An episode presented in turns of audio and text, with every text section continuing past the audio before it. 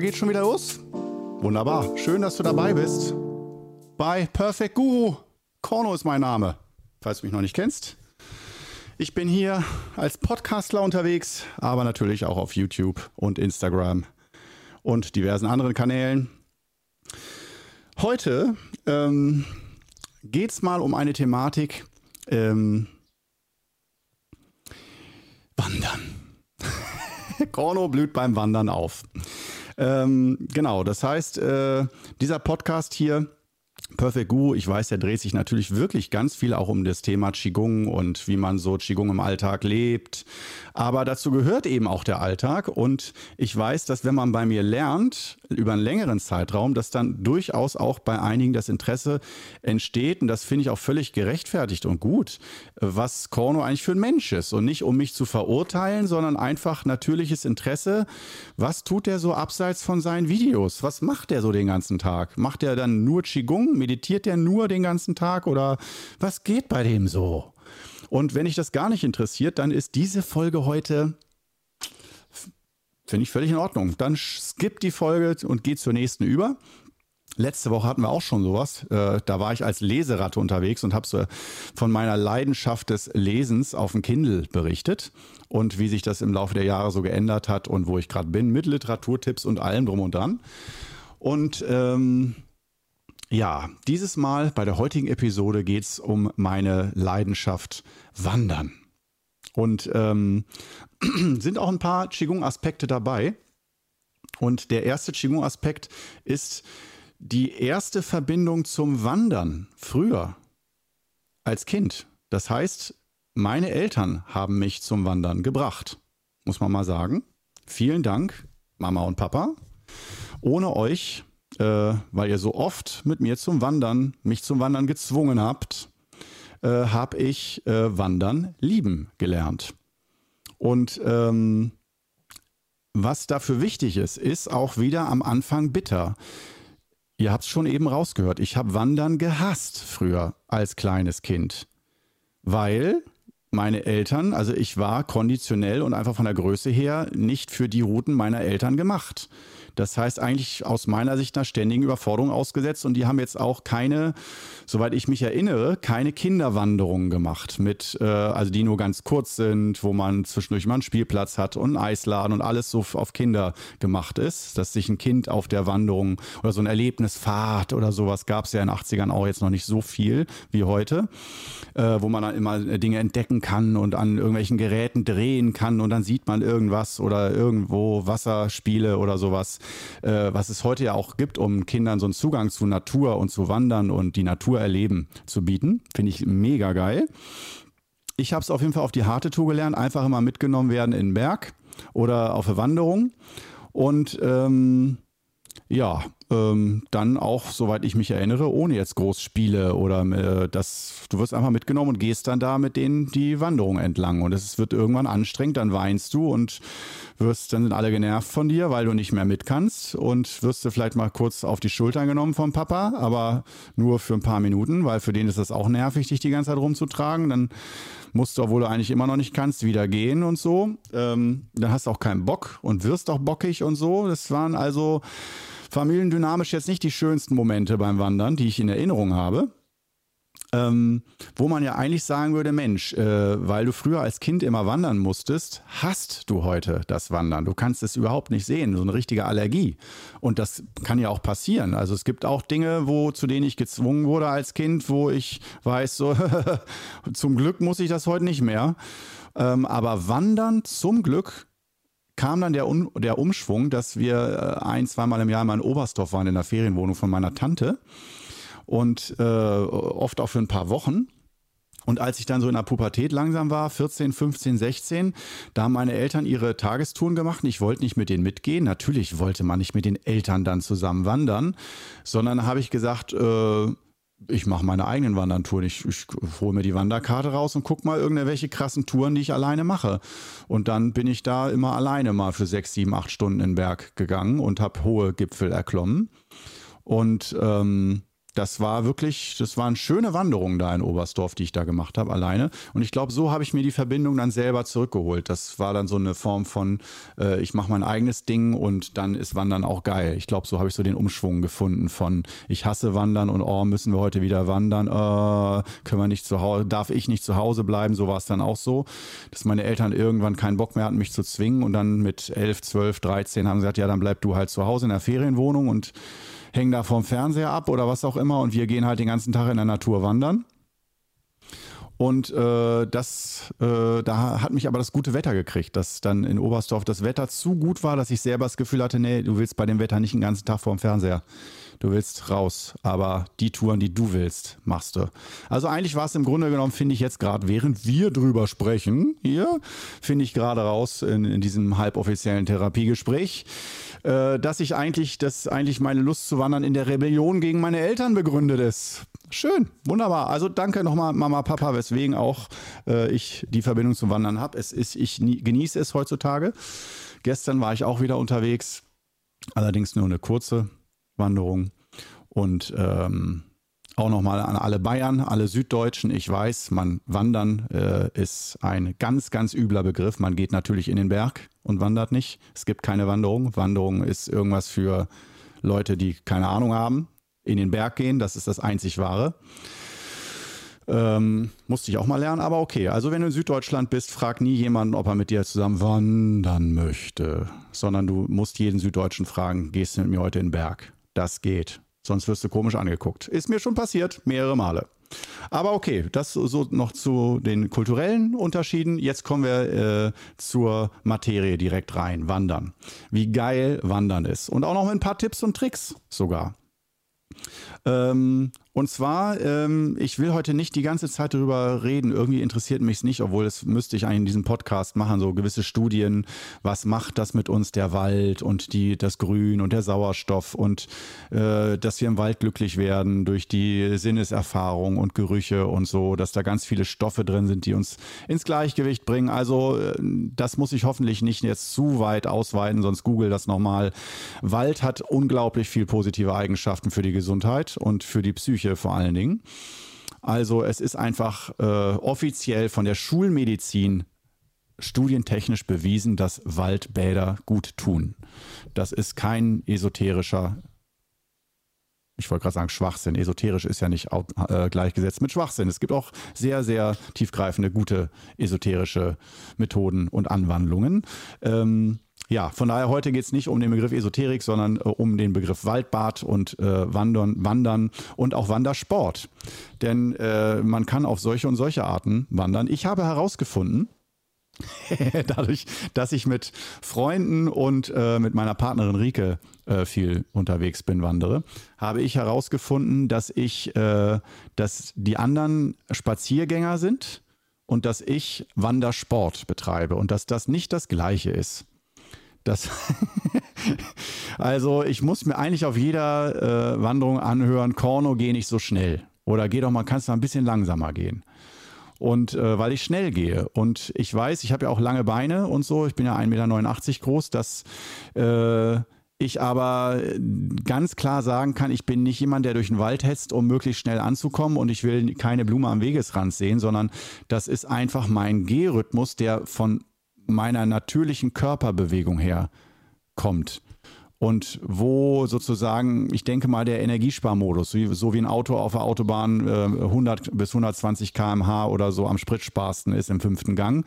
So, wenn ich hochfahre in den Wandersportmodus, egal bergauf, bergab oder gerade, da merke ich, habe ich so ein gewisses Tempo. Ich weiß nicht, wie das bei dir ist. Schreib es gerne in die Kommentare, ob du damit auch schon Erfahrung gemacht hast mit so unterschiedlichen G-Tempi.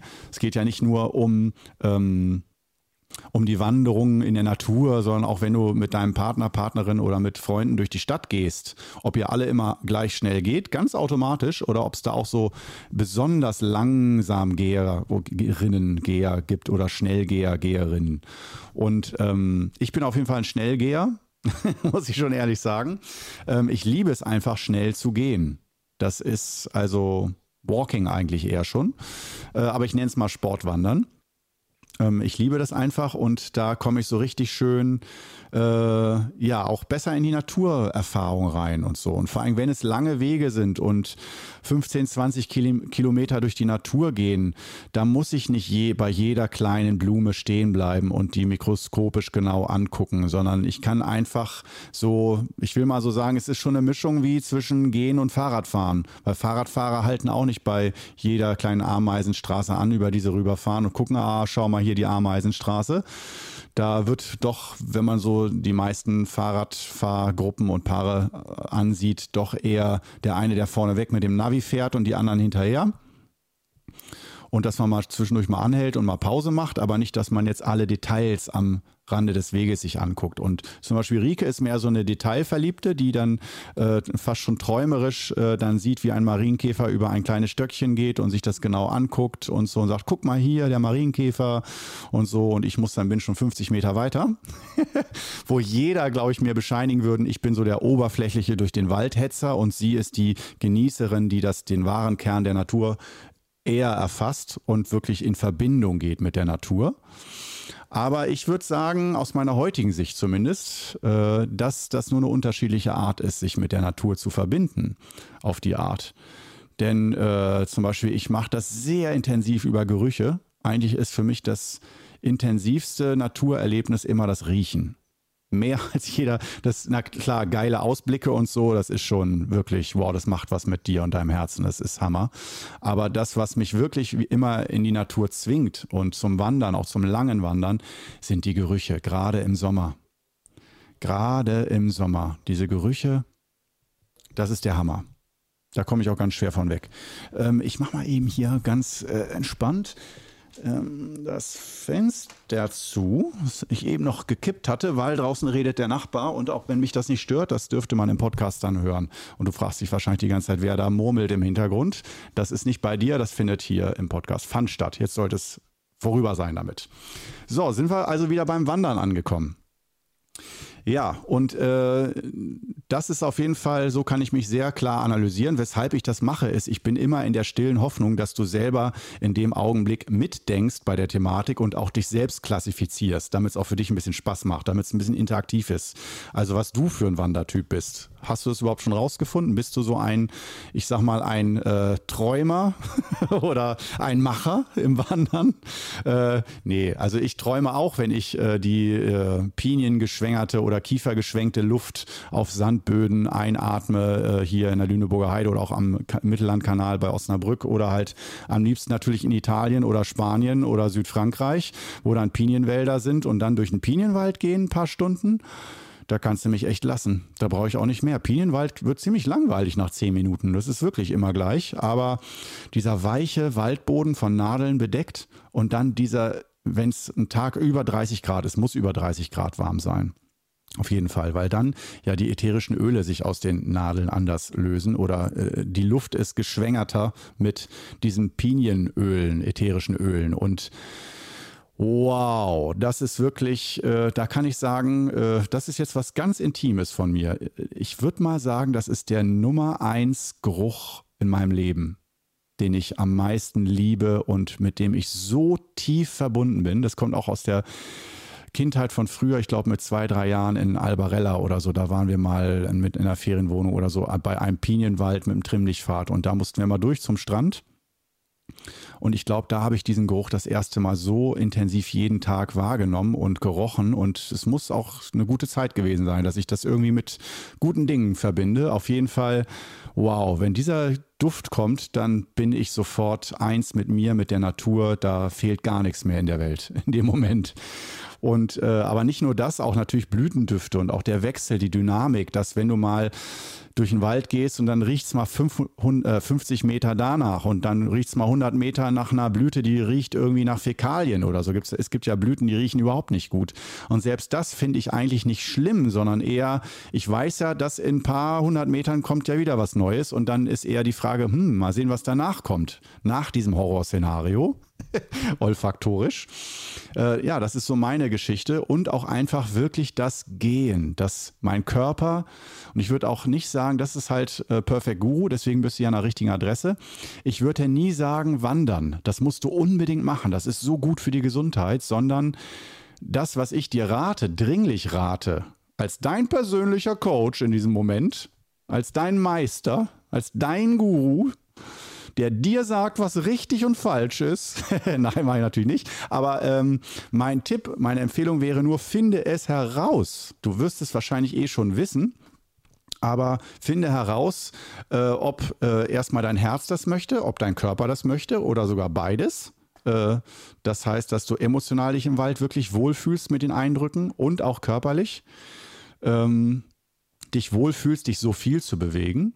Denn auch da würde ich sagen, typenbedingt, dass ähm, ich einfach nur sagen würde, äh, von Mensch zu Mensch, ja, Bewegung ist wichtig und Sport und sowas alles, äh, zum Beispiel Wandersport. Aber finde die Bewegung, die gut zu dir passt und auch die Bewegungsmenge.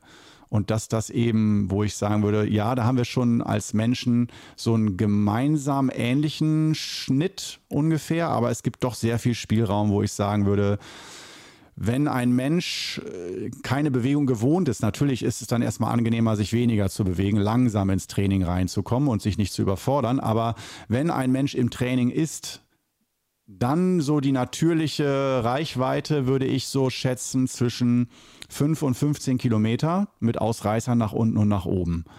Dass so, dass so eine Tagesmenge ist, wenn man die täglich läuft, geht, zu Fuß geht, 5 bis 15 Kilometer. 15 ähm, finde ich ist schon Oberkante und ich gehe auch gern mal 25, aber dann tun mir auch äh, durchaus am Abend dann Rücken oder mal die Füße weh oder so, je nachdem wie anstrengend die Route war. Und das kann ich auch nicht drei Wochen am Stück, jeden Tag 30 Kilometer oder 25 laufen. Da weiß ich dann, ah, von den 25 Kilometern, da mache ich erstmal danach einen Tag komplett Pause oder nur mal zum Einkaufen gehen oder so. Und mache ich sehr, sehr gerne. Aber wie gesagt, so Routen, wo man Sachen sagt, ja, das kann ich jeden Tag da würde ich so sagen, bin ich bei 10 bis 15 Kilometern dabei. Acht Kilometer ist noch in Ordnung, so. Aber wenn ich weniger gehe, weniger zu Fuß unterwegs bin oder ich habe das Glück, dass ich zur Not im Winter auch noch einen Crosstrainer bei mir zu Hause habe, wo ich dann eine Stunde drauf laufe oder 50 Minuten drauf laufe, dass ich so ein bisschen wirklich wie ein Hamster im Hamsterrad ein bisschen äh, den Körper in Bewegung bringe, weil das einfach meinem Körper so gut tut, so gut tut und meinem Hormonsystem so gut tut. Ich merke, da atmet alles auf und alles wird so erfrischt und erneuert und ähm, ich weiß aber, dass das natürlich nicht für jeden genau gleich ist, aber dass jemand sagt, Bewegung ist grundsätzlich nichts für mich, da würde ich widersprechen wollen. Da würde ich sagen, ja, es gibt Menschen, die brauchen wirklich weniger Bewegung ähm, aber ich bin jemand, der viel Auslauf braucht. Also äh, einfach die langen Beine und so und auch meine ganze Kindheit, Jugend einfach zu viel Sport gemacht. Und da merke ich so von meinen ganzen Anlagen her, ich brauche Bewegung. Und da ist Wandern halt wirklich absolut genial. Also da, da geht mein Herz komplett auf. Und dann auch noch in Bergen, auch wirklich super. Also wow. In Bergen wandern, auch der Hammer. Allerdings gilt da auch wieder, ähm, nicht einfach eine Woche lang jeden Tag eine lange Bergroute äh, machen, einmal ein 3000er, am nächsten Tag der nächste 3000er oder zweieinhalbtausender, sondern äh, da merke ich doch schon, ja, an einem Tag eine richtige Tour, am nächsten Tag muss auch Pause sein. Weil ich lebe ja nicht in den Bergen, sodass ich das sowieso immer so mache. Da muss ich die ganze Muskulatur erstmal ein bisschen umstellen auf viel mehr Anstiege und steilere Anstiege. Also hier aus Osnabrück, da ist man mit einer vier- bis siebenstündigen Tour, würde ich sagen, im Schnitt so 200 Höhenmeter, das ist nix. Also 200 Höhenmeter ist normal, der Schnitt. Und wenn du eine krasse Tour hast, vielleicht mal 400 oder 300, so, aber normal, es gibt auch mal eine Tour mit nur 80 Höhenmetern. Das sagt dir vielleicht nicht so viel. Äh, Höhenmeter äh, ist fast wichtiger als die Kilometeranzahl des Weges, wenn du dir einen Weg raussuchst, als für Anfänger, Wandern für Anfänger. Achte zum einen auf die Länge natürlich, klar, äh, auch auf die Stundenanzahl. Aber die Höhenmeter sind ganz, das ist eine ganz wichtige Koordinate, wenn man wissen will, schaffe ich die Wanderung.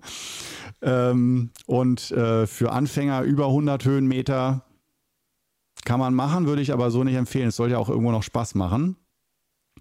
Und äh, kommt natürlich auch darauf an, wie gut die ausgebaut sind, die Wanderwege, wie viele Bänke es gibt, um mal eine Pause zu machen zwischendurch. Aber auch da bin ich eher ein wenig Pausierer. Ich mag es wirklich so, diese, so ein Marathon, also wirklich auch mal eine Stunde am Stück, anderthalb Stunden am Stück, wirklich ohne Pause durchzulaufen.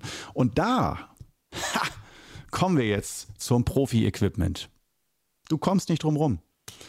Ich, es tut mir leid. Das ist so, ich würde jetzt so gerne noch viel weiter auf die gesundheitlich-spirituellen Aspekte des Wanderns eingehen, wie wichtig das ist. So, ich habe aber dazu jetzt erstmal alles gesagt, glaube ich. Ja, wir wissen, es ist gesund. Und äh, wenn Wandern sowieso nichts für dich ist, solltest, solltest du dich dazu nicht zwingen. Such dir was anderes. Stand-up-Paddling oder Kanufahren oder sonst irgendwas. Ähm, alles super. Nur wenn du sagst Wandern, nö, eigentlich geil, ja, cool. Was hast du denn da für Tipps so von Profi zu Profi oder angehendem Profi? Ähm, da habe ich Tipps. Also äh, Tipp Nummer eins, äh, Barfußschuhe. Barfußwanderschuhe von von Säg, von der Firma Säg, eine Leipziger Firma, Z-A-Q-Q geschrieben. Ähm, die haben Wanderstiefel, ähm, die sind so unglaublich gut. Wow, die sind erstmal sehr gesund, halt, es sind Barfußschuhe. Ähm, sollte man sich unter Umständen auch erstmal einlaufen ein bisschen, sollte man berücksichtigen. Äh, anderes Thema. Kann man auch wieder eine Episode drüber machen. Vielleicht sogar die nächste, mal über Barfußschuhe. Ähm, Habe ich jetzt einigermaßen seit einem Jahr ungefähr Forschung betrieben. Ähm, aber von Zack die Barfuß-Wanderstiefel, wow, die sind wirklich das für mich das Optimum. Warum? Sie sind ultra leicht äh, wenn du nicht jeden Tag sowieso immer in Wanderstiefeln läufst und das Gewicht gewohnt bist, würde ich die dir empfehlen. Und sie passen sich so unglaublich gut an, sind und vor allem lange Routen, 20 Kilometer und so, wenn alle schon Fußschmerzen haben, dann ist bei mir alles noch relativ easy. So, dass, also diese Stiefel kann ich sehr empfehlen als Schuhwerk. Das ist schon mal allen voran. Von Säg Barfuß-Wanderstiefel. Nicht irgendwelche Barfußschuhe als Wanderstiefel, vielleicht gibt es auch andere, die auch gut sind, sondern von dieser Firma. Und die haben auch so gute Rezensionen, die sind schon, dass du denkst, die sind gefälscht schon eingekauft, aber wenn du sie selber getragen hast, wow.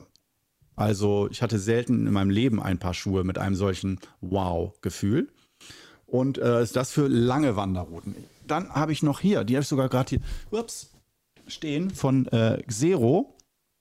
HFS heißt das Modell gibt es für Männer und Frauen in verschiedenen Farben jetzt machen wir ja Werbung, von äh, Xero, also X-E-R-O geschrieben, die HFS-Schuhe. Das sind so Ultra-Barfußschuhe, die sind auch so durchnetzt, äh, sehr gut durchlüftet, da spürt man jeden Luftzug. Das, die sind, sehen aus wie Jogging-Schuhe ein bisschen, aber sind eigentlich von der Klimatisierung her wie äh, Sandalen. Also sehr gut für den Sommer geeignet, aber halt nicht wasserdicht. Und die anderen Wasser äh, Wanderstiefel von Säg, das sind halt wirklich bei jedem Wetter. Und wenn du äh, dicke Wandersocken anhast, kannst du auch bei 30 Grad mit denen laufen. Und äh, die Feuchtigkeit, der Feuchtigkeitstransport funktioniert mit guten Wandersocken. Und bei den anderen, äh, deswegen die für lange Touren und für kurze, du willst halt mit dem Hund gerne mal eine Stunde Gassi gehen oder aber länger als zwei Stunden gehst du sowieso nicht. Da würde ich dir eher diese äh, Zero äh, HFS empfehlen oder auch beide. Aber bei den Zero HFS, da merkst du halt, wenn du extreme Fußfehlstellungen hast, wie meine Partnerin Rike zum Beispiel, die hat die auch von mir geschenkt gekriegt, die konnte dann immer nur eine halbe Stunde in den laufen und hat dann Schmerzen gekriegt, weil die äh, wie ich eben schon sagte, so eine Art oder mehrere Arten von Fuß- und Beckenfehlstellungen hat. Das, ähm, das ist halt die Gegenanzeige, wo ich auch sagen würde, äh, einige sagen, wenn du eine Fehlstellung hast, gerade dann lauf in Barfußschuhen, dann wird das bei vielen besser. Da müsstest du dann aber wieder wissen, und das ist für viele zu stressig, du musst dich da reinlaufen, dir das antrainieren. Du kannst nicht einfach sagen, ich ziehe die vier Stunden an, sondern erstmal nur 10 bis 15 Minuten in denen laufen, dass sich da die Muskulatur entwickelt, dass dieses ganze Gewebe, die Gelenke sich umgewöhnen, ähm, um wieder ein natürlicheres, äh, gesünderes Gangbild zu erzeugen. Und das ist, das kann schon eine Arbeit ausarten. Und ich hatte das Glück, dass meine Fehlstellung, die ja jeder zu ein paar Prozent hat, denke ich, äh, dass meine Fehlstellung nicht schlimm genug sind, dass ich das so merke dann. Also ich konnte die von Anfang an relativ gut tragen, Barfußschuhe. Aber ich habe schon jetzt von mehreren Seiten gehört, dass das nicht für jeden der Fall ist und dass man dann denkt, ah, die passen nicht zu mir, kann ich nicht. Besser die anderen Wanderschuhe. Aber ich würde empfehlen, doch sich da vielleicht mal ein bisschen einzuüben und auf kürzeren Wegen oder mal zum Einkaufen die zu tragen und sich da über ein, zwei Monate dran zu gewöhnen. Weil das wirklich schön ist, du nimmst ganz anders Kontakt mit dem Waldboden auf, ohne dass deine Fußsohlen sich verletzen oder irgendwelche Nadeln, Steine da reinritzen oder du gestochen wirst oder Zecken äh, sich in dir festbeißen. Äh, hast du wirklich dieses fast Barfußgefühl, gerade bei diesen beiden Schuhmodellen, von denen ich eben gesprochen habe. Die sind so fühlig, sage ich mal, da greifst du wirklich den Boden mit den Füßen und stampfst nicht nur mal bei jedem Schritt auf. Und es macht so viel mehr Spaß, diesen Boden wirklich mit den Füßen zu spüren, wo du gerade lang gehst. Es ist auch ein bisschen anstrengender, weil du den Boden halt spürst. Es ist nicht alles so angenehm gedämpft und wie auf dem Laufband.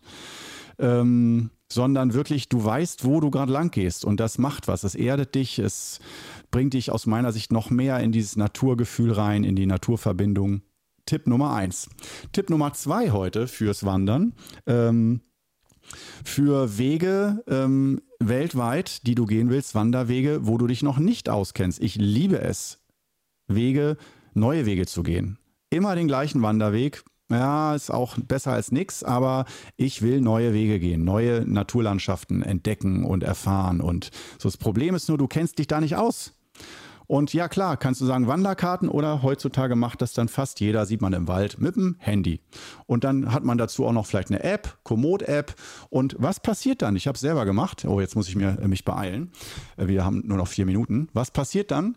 Das äh, sieht man auch bei vielen Wanderern. Entweder sie stehen alle 100 Meter mit so einer riesigen Wanderkarte, äh, meistens die über 70-Jährigen oder die Anti-Technik-Leute, äh, die Technikgegner, die sagen, nee, Handy will ich nicht im Wald.